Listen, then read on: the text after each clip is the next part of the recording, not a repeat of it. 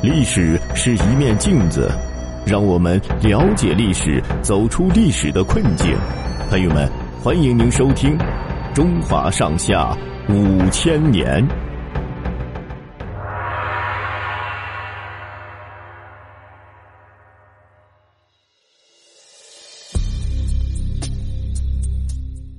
崇祯帝眉山自尽。军的铁骑虎视眈眈的守候在山海关外，中原的砍杀声却越来越动地惊天。公元一六四三年，李自成在襄阳成立新顺政权，自称奉天昌仪文武大元帅。他的政治目标越来越远大。农历九月，农民军又向陕西进军，谋求更大的发展。十月。李自成亲率大军攻破潼关，第二年正月，李自成攻占西安，恢复西安的古名长安，定为都城，建大顺国，称大顺王。李自成的最终目标是打到北京去，建立全国性的政权。为侦察明朝的动静，为将来攻城时做内应，他早就派遣许多人化妆成陕西、山西的大商人。到京城市面上开商店，或者贿赂官员，混进衙门当差。有时明朝官府派一些打探消息的间谍到农民军中去，多被他们察觉，逮住后给予款待，反而成为农民军的情报人员，送来真情报，带去假情报。所以明朝的一举一动，农民军都知道得很清楚。他们知道京城守卫非常空虚。公元一六四四年，李自成率大军分成两路向北京进军。李自成亲自率领一路军队渡黄河下太原，沿路的明军官员大多不战而降，农民群众更是热烈欢迎。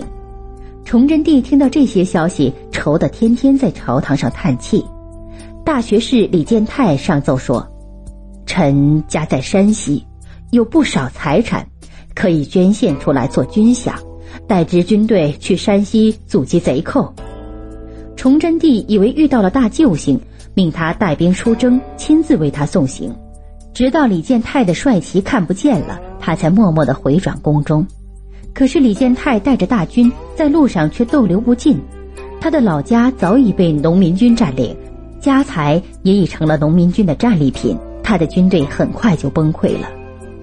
崇祯帝病急乱投医，又是下罪己诏，承认自己治理国家的过失；又是征集天下军队到北京勤王；又是要求王公大臣、外戚权贵捐献家财做军饷，组织抵抗。可是都得不到积极响应。外戚周奎有几十万两金子的家财，却装穷说没钱。崇祯帝亲自出面，他才答应捐两万。崇祯帝又把管理宫门和各城门防守的军权都委托给亲信的太监，可是这些太监只知作威作福，并不真心帮他办事，反而打击了一些真心为国的将军大臣的努力。崇祯帝要人没人，要兵没兵，要钱没钱，要粮没粮，连找个出主意、商量对策的人都没有，真正到了孤家寡人的地步。有一次在朝堂上。他连问了好几件事，都没有一个大臣应声。他气得大骂：“我不是亡国的君主，你们都是亡国的臣子，一批饭桶！”怒气冲冲回到后宫。农民军的攻势如同破竹，三月十八日就打到北京城下。崇祯帝派太监和士兵上城防守，可是搜索干净也只有六七千老弱残兵，还缺衣少食。上了城楼，大都躺倒大睡，根本没有人认真防守。急得督战的军官用鞭子抽，起来一个，另一个又躺下了。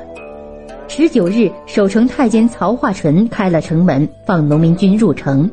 李自成骑着高头大马，威风凛凛地进入紫禁城，穷苦百姓热烈欢迎农民军的到来。崇祯帝知道农民军进城了，得到消息的官员太监也早已跑得不知去向。只有太监王承恩还跟着他，他本想逃出城去，又想找个外戚的府邸暂时躲避一下，可是所到之处都吃了闭门羹，只得折回宫中，逼皇后上了吊，又亲手砍下十五岁的公主的手臂，然后在王承恩的陪同下，来到紫禁城北面的万岁山，又名梅山、景山、寿皇亭下，与王承恩双双上吊自杀了。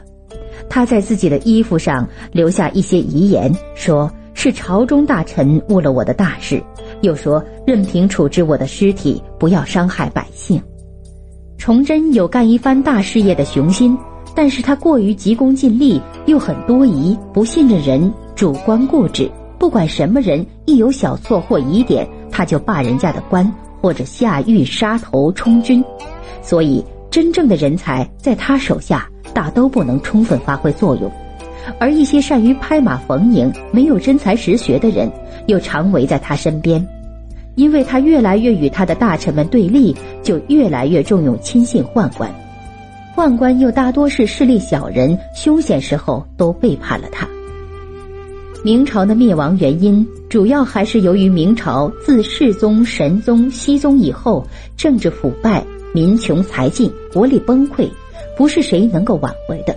所以，崇祯帝最后落得一个悲惨的下场。统治中国二百七十七年的明朝就此灭亡。